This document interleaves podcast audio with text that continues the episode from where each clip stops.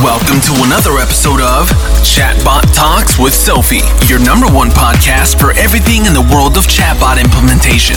Join us as we talk with experts on how you can increase your customer happiness with chatbots on digital touchpoints. Chatbot Talks with Sophie, powered by iiBot.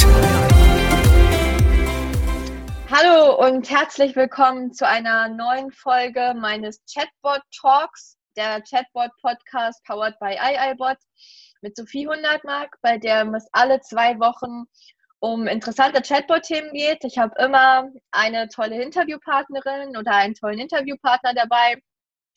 Heute ist die Laura von der SBB, der Schweizerischen Bundesbahn, da. Und ja, erstmal Laura, vielen Dank, dass du dir die Zeit nimmst. Danke, dass du heute dabei bist und vielleicht kannst du ja ganz kurz was zu dir und zu deiner Rolle bei der SBB sagen. Ja, vielen Dank für die Einladung. Ähm, mein Name ist Laura und ich arbeite seit vier Jahren bei der SBB und bin dort zuständig für Innovation und Digitalisierung im Kundenservice-Umfeld, also bei uns im SBB Contact Center, wo wir eigentlich alle Kundenanfragen per Telefon, E-Mail ähm, oder Live-Chat beantworten. Super. Ähm, jetzt soll es heute um euren Chatbot gehen.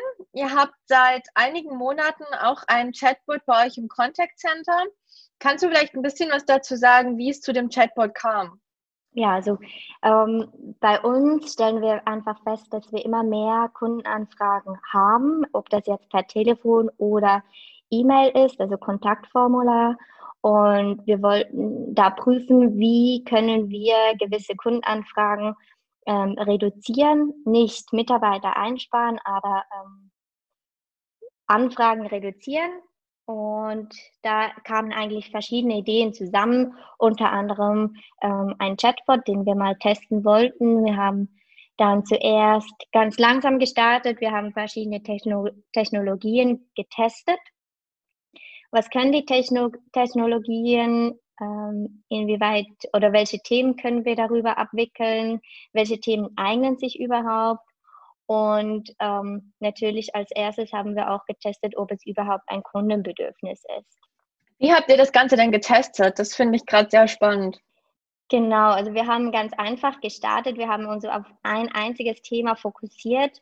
Ähm, wir haben das Halbtags und das GEA genommen und haben verschiedene Themen aufgenommen, in einem einfachen Antwort -Frage, also Antworten und Fragen definiert und haben das in ein System eingegeben und sind mit dieser einfachen Version dann mal live gegangen. Also wir haben dazu dann E-Mails hergezogen, um einen Eindruck zu kriegen, wie sprechen Kunden, damit wir das ähm, die gleichen Wörter und die gleichen Ausdrücke verwenden, wie die Kunden es tun und sind dann mit einer einfachen Version live gegangen. Wir haben das nicht auf die erste Seite der Webseite gestellt, sondern versteckt auf allen Produktseiten von dem Halbtags und dem GEA und haben dann geschaut, was passiert. Unsere Hypothese war dann ganz am Schluss, dass vielleicht sehr komplexe Fragen auftauchen werden, weil die Kunden haben sich ja bis dahin irgendwo durchgeklickt auf der Webseite, weil ähm, man interessiert sich ja dann speziell für das Produkt das heißt, man hat vielleicht schon die Frage oder die Antwort gar nicht gefunden auf der Webseite, weil auf der Webseite sind schon sehr viele ähm, Informationen vorhanden, dass wir uns gedacht haben, vielleicht ähm, sind die Fragen dann so komplex, dass der Bot gar keine Antwort darauf findet. Und das war dann eigentlich der, das Gegenteil. Also wir hatten relativ viele Anfragen über, zu diesen beiden Themen und ich glaube, es waren so circa 70 bis 80 pro Tag, was wir viel fanden für diesen ersten Test. Und ähm, haben dadurch aber jetzt auch viele einfache Fragen erhalten. Also wie teuer ist das Produkt oder ähm, wo kann ich das kaufen? Äh, also sehr viele Fragen, die eigentlich aber auch schon auf der Webseite vorhanden waren. Also haben wir gemerkt, es wäre ein Bedürfnis, dass wir sowas anbieten ähm, hat uns aber auch gezeigt, dass die Kunden auf unserer Webseite überfordert sind, dass sie schnell einen Kontakt suchen, ähm, um schnell und einfach ähm, die Antwort zu kriegen für ihre Frage. Okay, spannend. Also ich fasse nochmal zusammen. Ihr habt ähm, erstmal so ein bisschen geschaut, was kommt eigentlich so an E-Mails rein, was fragen die Kunden. Daraufhin ist euch aufgefallen, dass das Thema Halbtags oder GEA für die ähm, deutschsprachigen Zuhörer, das ist sozusagen die Bahncard 50 oder auch die Bahncard 100, dass da sehr viele Fragen kommen. Und dann habt ihr eben genau auf dieser Unterseite des Produktes den Chatbot erstmal publiziert. Ähm, interessant, dass wirklich vor allen Dingen so viele einfache Fragen kamen. Vielleicht nochmal für unsere Zuhörer zur Wiederholung. Chatbots sind ja in der Regel nur so intelligent, wie wir sie machen oder können nur das, was wir in dem Voraus einprogrammieren. Das heißt, wenn die Fragen wiederholend sind und wir die vorhersehen können, sind die grundsätzlich sehr gut für einen Chatbot. Wenn es sehr individuelle Fragen sind, so wie ihr das eventuell sogar vermutet hattet, dann eignet es sich nicht unbedingt für einen Chatbot. Ähm, wie ist denn der Chatbot dann überhaupt bekannt geworden? Also habt ihr irgendjemandem davon erzählt oder habt ihr einfach gehofft, dass die Nutzer den selber finden? Also wir haben den gar nicht ähm, irgendwo kommuniziert, wir haben den auch nicht angekündigt. Ähm, weil wir haben eigentlich sehr viele Kunden auf unserer Website, die auch sehr viele Fragen zu diesen Themen haben. Von dem her war das dann ein Selbstläufer, dass die Kunden dort Fragen stellen konnten. Und ähm, ich weiß jetzt auch nicht, also es ist noch schwierig zu sagen, ob die Kunden halt wiederkommen, wenn sie den mal gebraucht haben, ähm, weil also das sind Produkte, die man entweder dann direkt kauft und vielleicht dann länger keine Frage mehr hat. Ähm, von dem her ist es noch schwierig zu sagen, ob wenn man den Chatbot einmal genutzt hat, ob man ihn dann wieder nutzt. Okay, jetzt habe ich gleich ein paar Fragen im Kopf.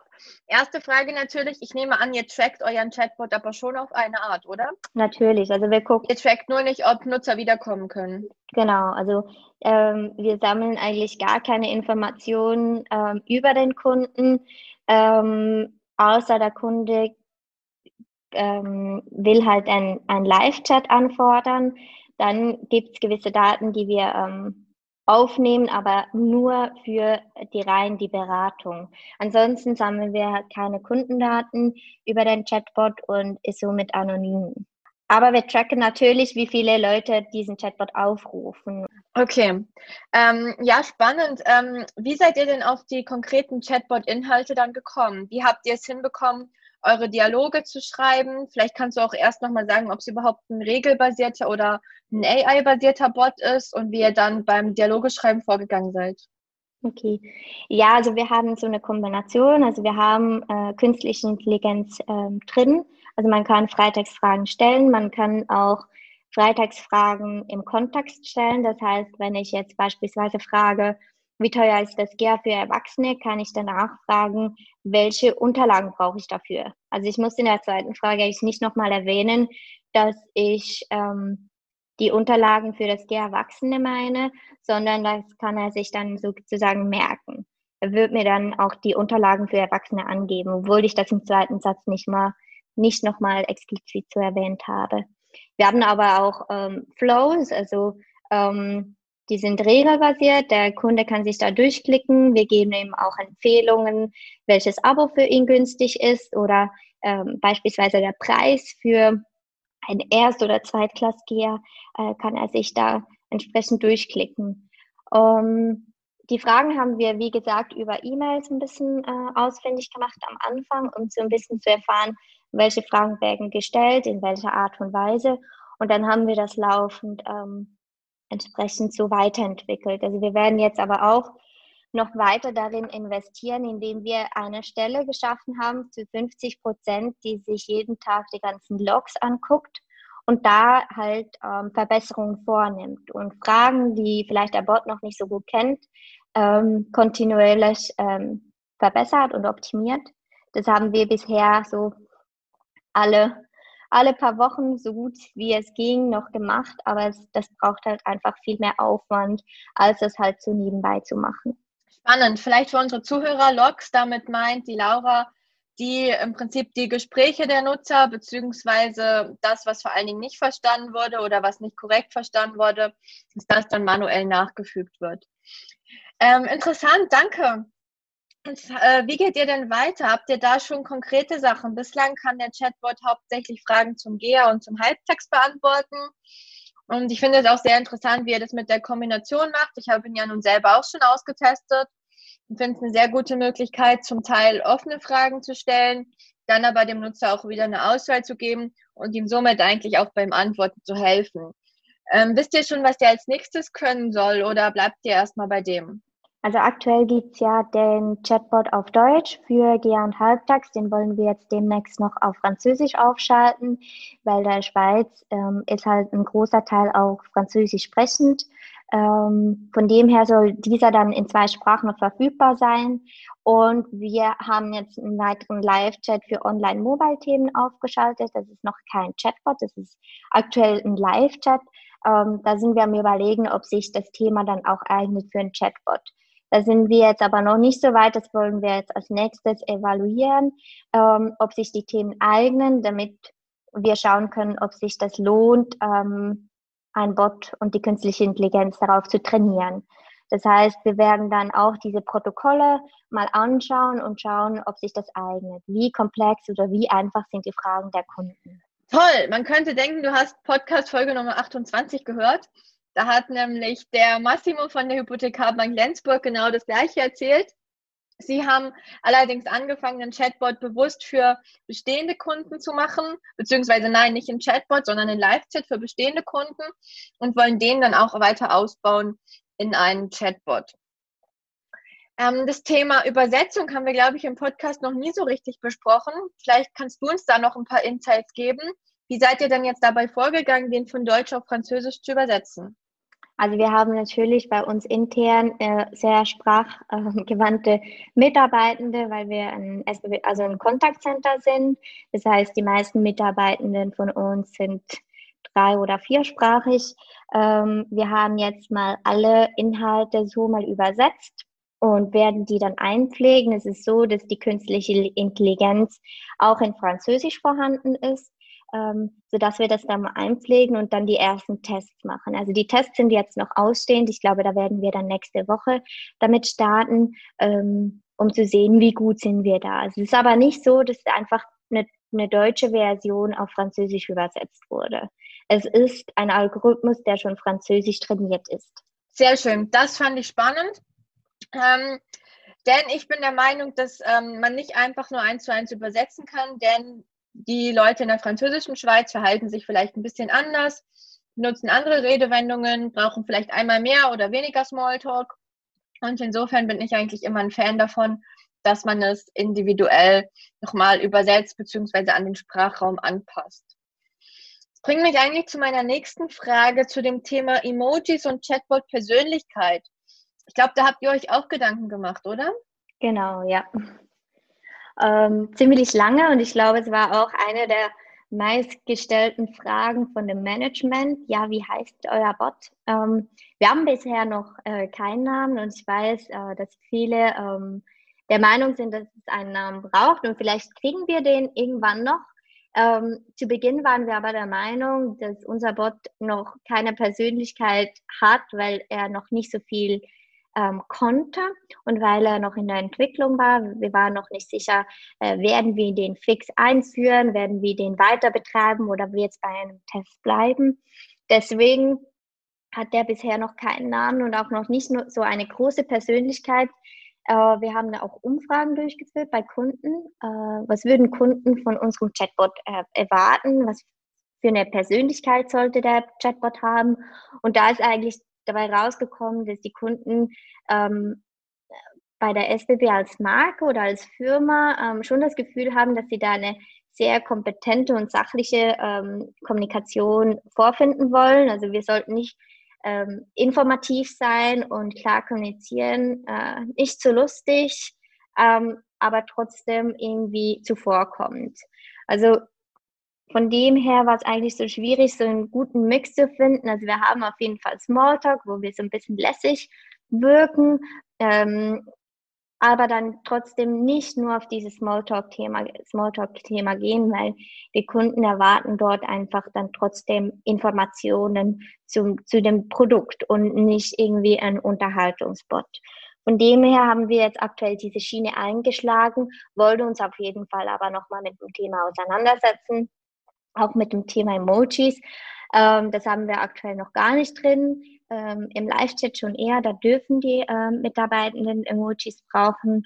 ähm, und dort halt auch per Tu mit den Kunden ähm, schreiben, wenn das gefragt ist oder wenn man das Gefühl hat, ähm, das sind jüngere Kunden. Aber ansonsten haben wir die Sie-Form gewählt. Wir haben auch mal das getestet. Wir haben mal diesen Bot ähm, auf Du umgestellt und alle äh, Antworten mit Du formuliert und haben dazu eigentlich gar kein Feedback erhalten. Also von dem her haben wir da eher die sichere Schiene ähm, gewählt, weil wir halt auch eben aus Unternehmenssicht und Markensicht ähm, dort eher diese konservative Rolle einnehmen, würde ich mal sagen. Aber es ist ein Thema, wo, wo wir uns sicher noch mal auseinandersetzen wollen. Also ich glaube, das ist nicht fix.